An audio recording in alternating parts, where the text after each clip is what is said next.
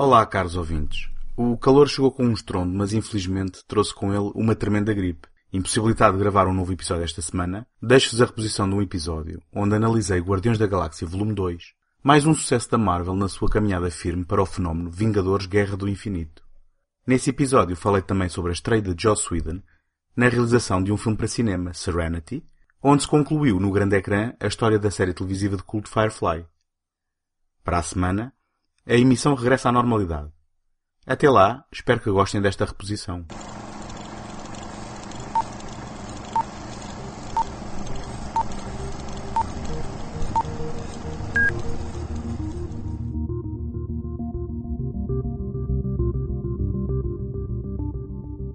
Bem-vindos ao segundo take, o podcast semanal onde a série B é recebida com tapete vermelho e direito a pompa e circunstância.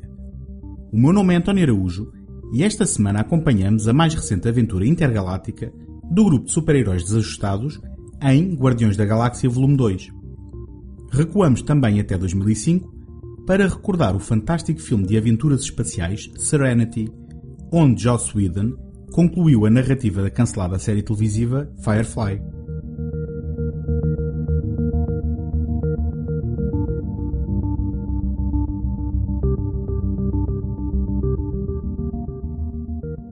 O episódio de hoje é apoiado pela Take Cinema Magazine, a dar cinema desde 2007 com o intuito de oferecer uma alternativa cultural completamente gratuita. Em www.take.com.pt encontram críticas, artigos, passatempos, trailers e todos os números editados da revista.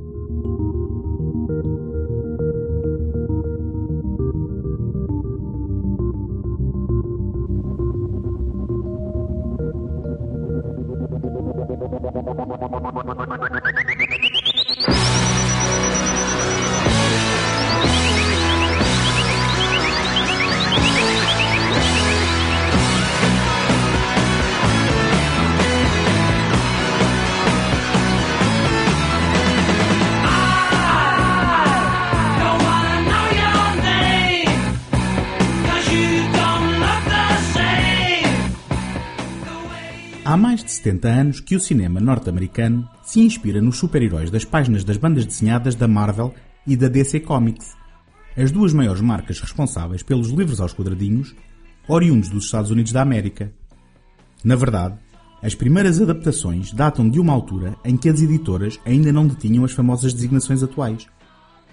Originalmente, estas eram adaptações em serials, como A Morte Vermelha, uma aventura episódica de 1944 protagonizada pelo Capitão América, ou eram filmes estreados nas salas de cinema em combinação com séries exibidas no pequeno ecrã, como Superman and the Mole Man, uma produção de 1951 que serviu como precursor para a série onde George Reeves vestia o fato do Homem de Aço, ou Batman o Invencível, o filme de 1966 que fazia a ponte entre a primeira e a segunda temporada da célebre série que contava com Adam West na pele do colorido Cavaleiro das Trevas.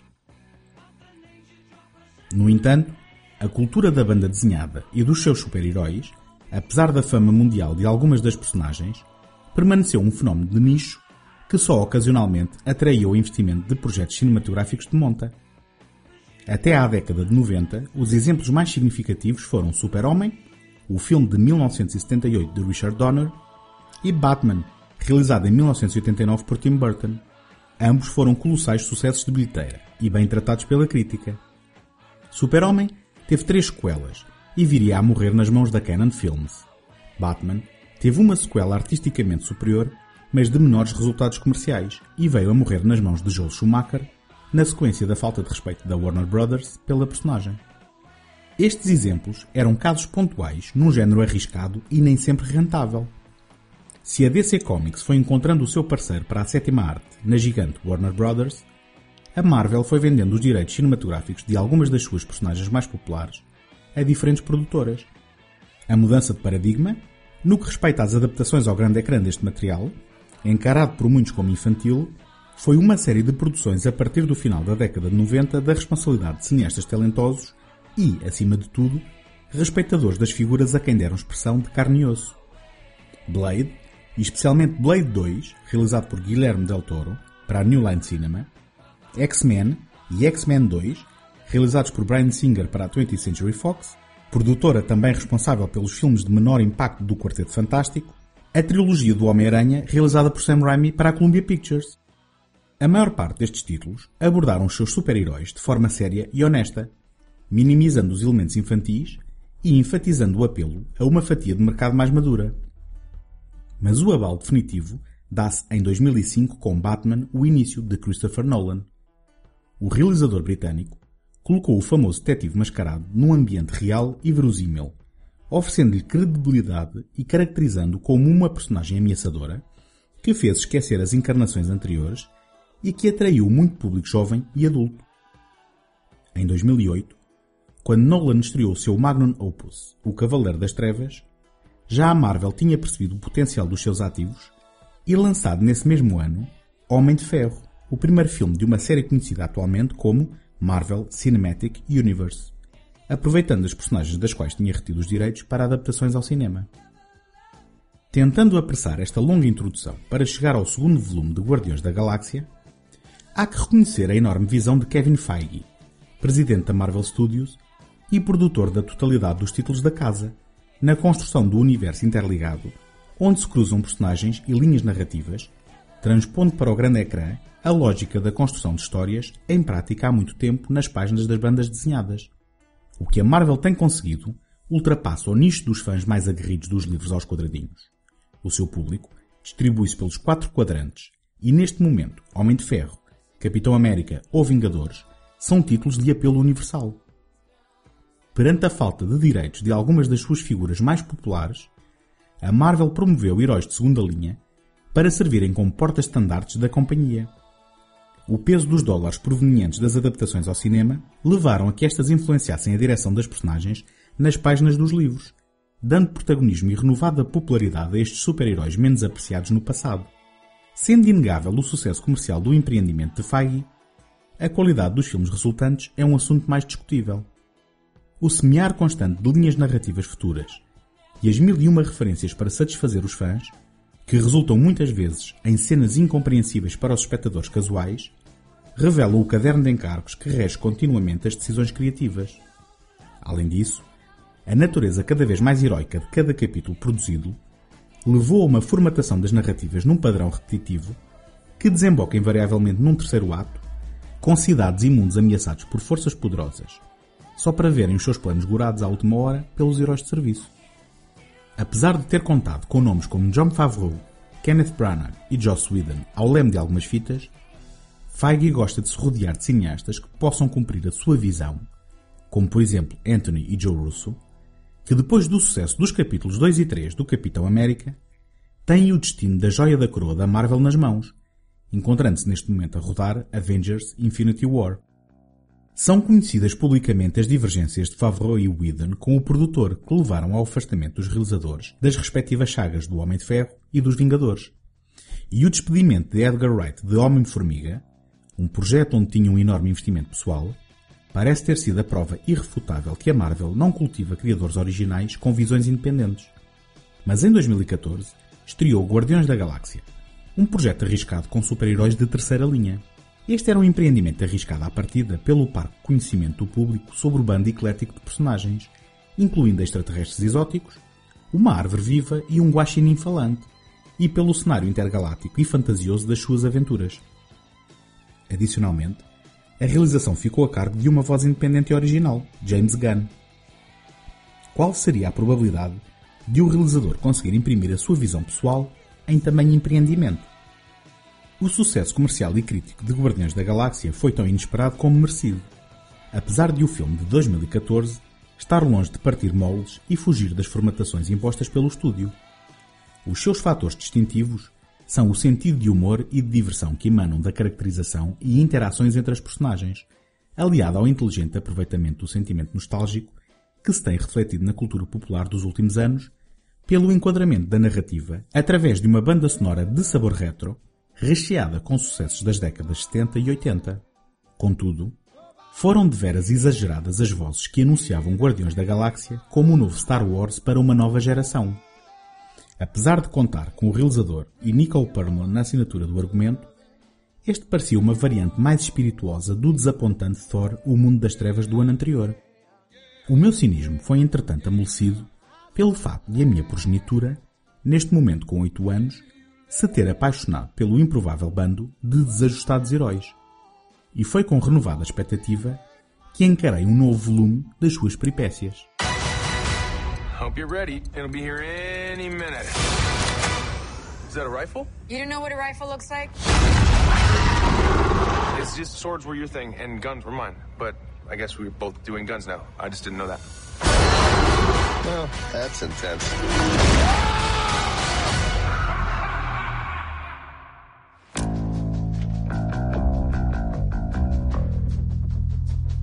See it within you. Fear, jealousy, betrayal. It is our duty to cleanse the universe of this weakness. You know, they told me you people were conceited douchebags, but that isn't true at all. Dude! Ah, I'm using my wrong eye. Drew, put your seatbelt on!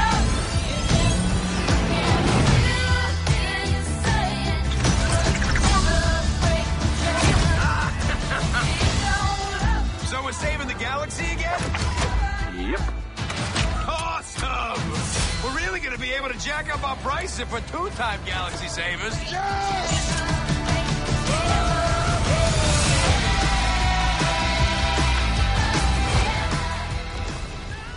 Guardiões da Galáxia Volume 2 continua as aventuras da equipa enquanto atravessam os confins do cosmos.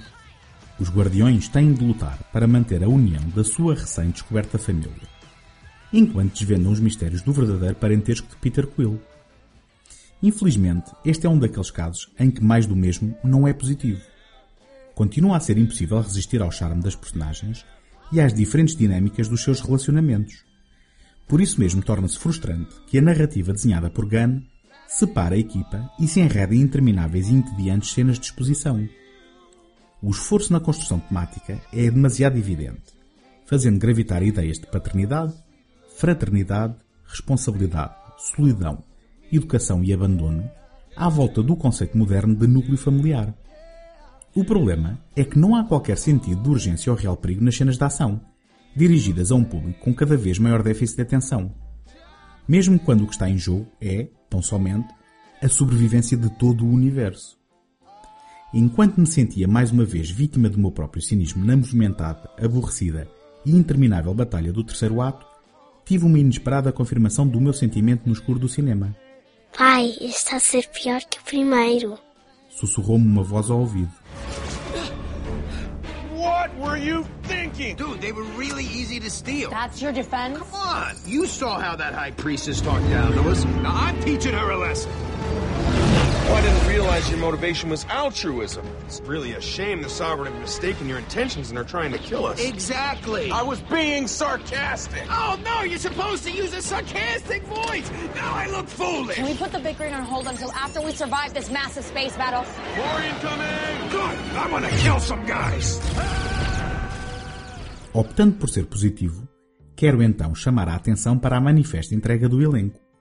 Chris Pratt, como Peter, mantém um equilíbrio certo de arrogância e charme e consegue amolecer o coração de Zoe Saldana como Gamora. Abraços com a rivalidade da sua irmã Nebula, interpretada com tenacidade por Karen Gillan. Os momentos de comédia mais certeira continuam a ir para a caracterização prosaica de Dave Bautista como Drax e para os animadores de Rocket e Groot, com o devido contributo de Bradley Cooper, mas com Vin Diesel a continuar a ser aqui um óbvio truque publicitário. Kurt Russell conseguiria elevar a leitura das páginas amarelas, mas Ego não tem que fazer mais que recitar uma série de exposição em inúmeras cenas que desaproveitam os seus talentos. Michael Rooker, como Yondu, dá a corpo à inesperada e forçada reviravolta sentimental no final. E Sylvester Stallone aparece brevemente num papel que deverá fazer sentido para os conhecedores da banda desenhada. Há ainda um cameo inesperado e hilariante, que tem mais piada quando referenciado do que quando aparece em carne osso mais tarde, que não vou aqui estragar, mas que posso adiantar estar alinhado com o tom retro prosseguido neste capítulo. Neste sentido, a nova seleção musical da banda sonora está à altura da expectativa gerada após o filme original, tendo no entanto perdido um pouco da frescura e da novidade como seria de esperar de uma sequela que repete os ingredientes de sucesso do filme anterior. All right. First, you flick this switch, then this switch. That activates it. Then you push this button, which will give you five minutes to get out of there. Now, whatever you do, don't push this button, because that will set off the bomb immediately and we'll all be dead. Now, repeat back what I just said. I am Groot. Uh huh. I am Groot. That's right. I am Groot. No! No, that's the button that will kill everyone! Try again. I am Groot. Mm-hmm. I am Groot. Uh huh. I am Groot. No, that's exactly what you just said. How's that even possible? Which button is the button you're supposed to push? Point to it. No! Hey, you're making him nervous! Shut up and give me some tape. Does anybody have any tape out there? I want to put some tape over the death button. Resumindo, Guardiões da Galáxia Volume 2 é possivelmente o melhor exemplo do que um autor original pode fazer dentro do molde e do caderno de encargos da Marvel, onde cada filme lançado hoje parece mais preocupado com a construção da mitologia que alimentará os filmes de amanhã do que em parar e respirar para contar uma história contida e satisfatória.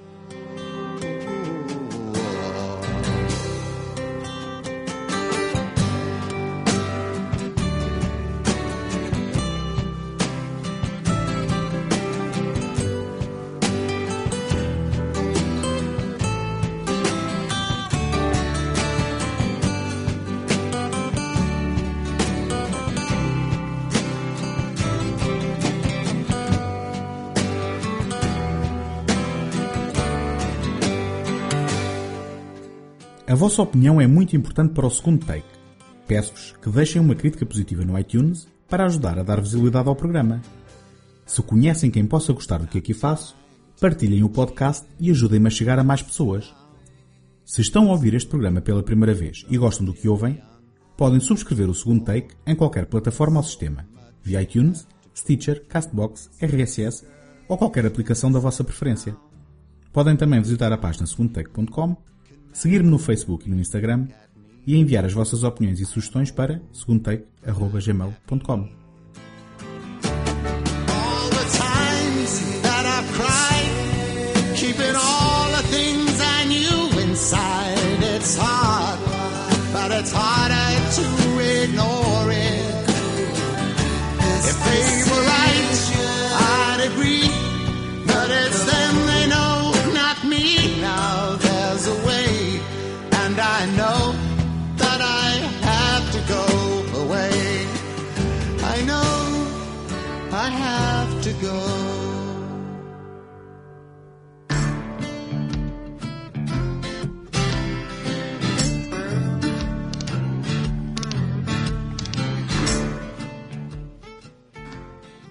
São cada vez mais raros os bons filmes de ficção científica. Seja ficção científica de precisão científica mais cerebral, ou com pendor de aventura espacial mais ou menos épica. Este é um género mal representado nos primeiros anos do século atual. Em outubro de 2005, Serenity estreou nas salas de cinema portuguesas sem pompa nem circunstância. Joss Whedon, um nome de nicho responsável por algumas séries televisivas de culto, estreava-se na realização cinematográfica.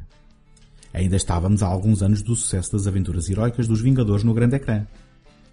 Adicionalmente, a série Firefly não tinha expressão nos canais nacionais, o que minimizava o facto de a longa-metragem servir como uma oportunidade rara de oferecer conclusão à produção televisiva cancelada sem cerimónia na sua primeira temporada. Joss Whedon começou a carreira como argumentista em séries televisivas e fez trabalho de escrita não creditado em alguns filmes de sucesso. O seu primeiro argumento, a comédia de terror de 1992 Buffy Caçadora de Vampiros, foi um fiasco de crítica e bilheteira. Em 1995, colaborou no primeiro filme da Pixar Toy Story Os Rivais e dois anos mais tarde assinou o guião de Alien O Regresso, o quarto capítulo da saga e o regresso de Sigourney Weaver ao universo dos extraterrestres assassinos. Nesse mesmo ano, insatisfeito com o tratamento dado por terceiros ao seu primeiro argumento, Whedon recuperou a premissa base do filme para criar a série com o mesmo nome, que lhe iria valer um estatuto de culto, Buffy, Caçadora de Vampiros. Em 2002, depois do spin-off Angel, Whedon volta a acertar no alvo do gosto do seu público com a criação de Firefly, Firefly é um western espacial televisivo situado no ano 2517, que segue as aventuras de uma tripulação renegada da Serenity, uma nave espacial da classe Firefly, daí o título da série, que tem parecenças no seu desenho com um birilampo. Depois da humanidade se ter expandido para um novo sistema solar, eclode uma guerra civil entre a Aliança e os independentistas, que saem derrotados do conflito.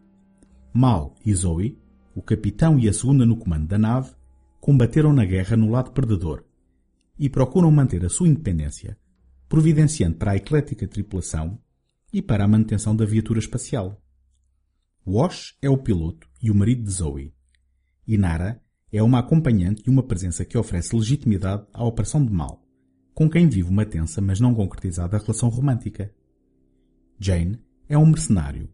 Book é um padre com vastos conhecimentos sobre práticas criminosas. E Kaylee é a mecânica de serviço. A completar o grupo, juntam-se o Dr. Simon, que vive para proteger a irmã River, uma criança prodígio altamente inteligente e intuitiva que foi alvo de experiências científicas que a deixaram instável, paranoica, ocasionalmente violenta e potencialmente psíquica. O universo criado caracteriza a aliança, uma fusão entre as terrestres culturas ocidentais e orientais, como um governo que controla um par centralizado de planetas. Os planetas das Orlas, longe do controle da Aliança, reproduzem o espírito do velho oeste americano, habitados por colonizadores que, embora livres do jugo governamental, sofrem as ameaças de criminosos ou pior, como os Rivers, um grupo nómada de humanos selvagens e canibais. O excelente elenco encabeçado pelo carismático Nathan Fillion é uma componente fundamental da qualidade da série, aliada à qualidade da escrita.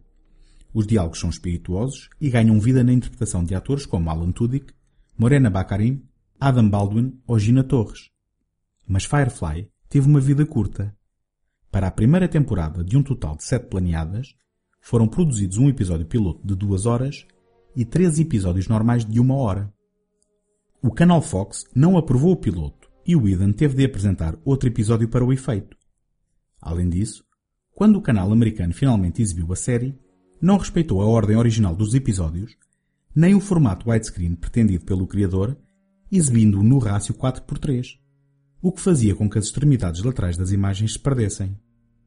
As fracas audiências levaram ao cancelamento de Firefly, com três episódios ainda por exibir. Estava lançada a semente do culto. Usa-se e abusa-se da palavra culto, mas neste caso é bem aplicada. A série televisiva foi cancelada porque não teve audiências, independentemente da sua qualidade e do fervor dos poucos fãs que a seguiam.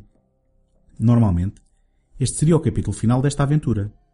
Mas o lançamento integral em DVD, com os episódios na ordem certa, e alimentado pela passagem da palavra de boca em boca, produziu boas vendas e reacendeu o interesse por Firefly, para lá dos dedicados fãs que tinham feito abaixo-assinados e petições para a reposição da sua série favorita. Com a ajuda do produtor Barry Mandel, a Universal Pictures disponibilizou um orçamento de 40 milhões de dólares a Whedon para a oportunidade de uma vida. Estrear-se na realização de uma longa-metragem para cinema, com um filme que lhe permitia concluir satisfatoriamente a narrativa televisiva cancelada prematuramente. Y'all got on this boat for different reasons. But you all come to the same place. So now I'm asking more of you than I have before. As sure as I know anything, I know this. I am to misbehave.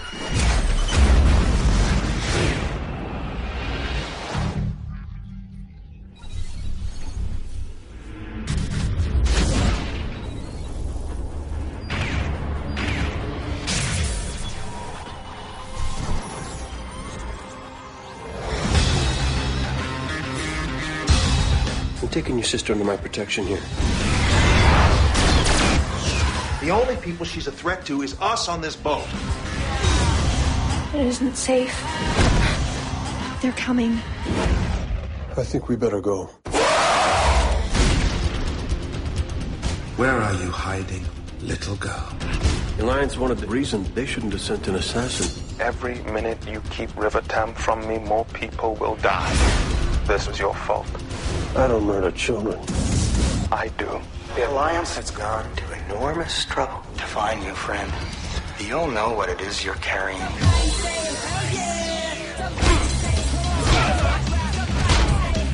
You know that girl. She is a mite unpredictable. Mood swings of a sort. It's worse than you know. It usually is. It's a fair bet the Alliance knows what's coming. Serenity oh. É um sucesso artístico, tanto para os conhecedores da série como para espectadores casuais. O desafio de construir uma narrativa contida, apresentando um elenco de nove personagens principais, bem conhecidas de alguns, a um grupo de espectadores inteiramente novo, foi largamente superado com um primeiro ato inteligente e inesquecível. A narrativa revela-se em camadas, dentro de camadas, como uma boneca russa, oferecendo a exposição necessária numa manobra estilística impressionante que coloca os recém-chegados a par do que precisam de saber. Claro que o espectador habitual sairá recompensado, mas a qualidade da escrita mantém o nível do costume e a caracterização das personagens rapidamente estabelece as diferentes dinâmicas entre os vários elementos do grupo. Chiwetel Ejiofor é uma excelente adição como um implacável e metódico vilão encarregue de capturar River para impedir que esta revele informação enterrada no seu subconsciente que estabelece uma relação comprometedora entre a aliança e os Rivers. Why are you here? Because the situation is even less simple than you think. Do you know what your sin is, Doctor? I wonder if you. It's pride.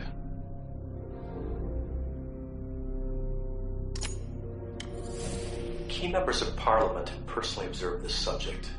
I was told the Alliance's support. Key members of Parliament. Key. The minds behind every military, diplomatic, and covert operation in the galaxy, and you put them in a room with a psychic. If, if, if there was some classified information that she, she she never spoke of it, I don't know what it is. Nor do I. And judging by her deteriorating mental state, I'd say we're both better off. Secrets are not my concern. Keeping them is. What- Whatever secrets she might have accidentally gleaned, it's probable she doesn't even know she knows them. That they're buried beneath layers of psychosis. You know, in certain older civilized cultures, when men failed as entirely as you have, they would throw themselves on their swords. Well, unfortunately, I forgot to bring a sword. I would put that down right now if I were Would you be killed in your sleep like an ailing pet? Serenity é um excelente filme para quem tenha um mínimo interesse por ficção científica de aventuras. Tal como a série, volta a capturar o espírito de fronteira do Velho Oeste, ao mesmo tempo que introduz alguns elementos de horror gráfico e cenas de ação espetacularmente coreografadas envolvendo River, que se revela uma eficaz e adormecida máquina assassina. Nathan Fillion, como Mel, volta a ser a âncora do elenco. Confiante e decidido, mas não infalível. A sua empatia sobrepõe-se à implacabilidade com que pretende gerir a sua nave. No entanto, toma decisões difíceis quando estas são precisas. É carismático e convencido, mas sem alienar o espectador. Na altura da estreia chegou a ser comparado com um dos renegados mais populares de uma galáxia muito distante. O restante elenco cumpre o seu papel e o Eden aumenta a parada com alguns finamentos inesperados. Is maybe 12 years old. Parliament buried it and stayed buried until River dug it up. This is what they feared she knew. And they were right to fear. Because there's a whole universe of folk who are going to know it too. They're going to see it. Somebody has to speak for these people. Y'all got on this boat for different reasons, but y'all come to the same place. So now I'm asking more of you than I have before. Maybe all. As sure as I know anything, I know this. They will try again. Maybe on another world, maybe on this very ground swept clean. A year from now, ten, they'll swing back to the belief that they can make people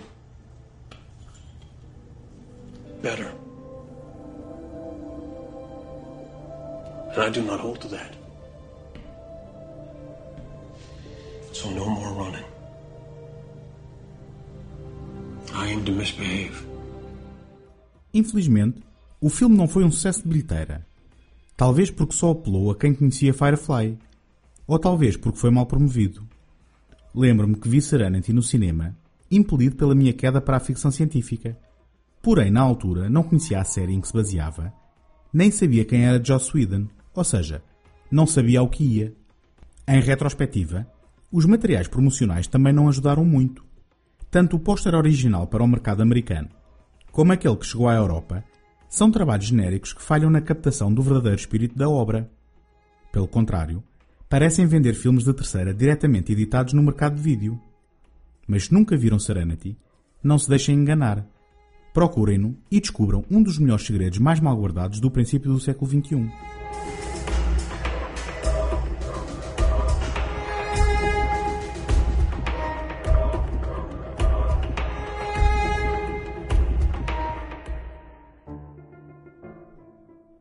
Encontramos-nos na próxima semana. Até lá, boas fitas!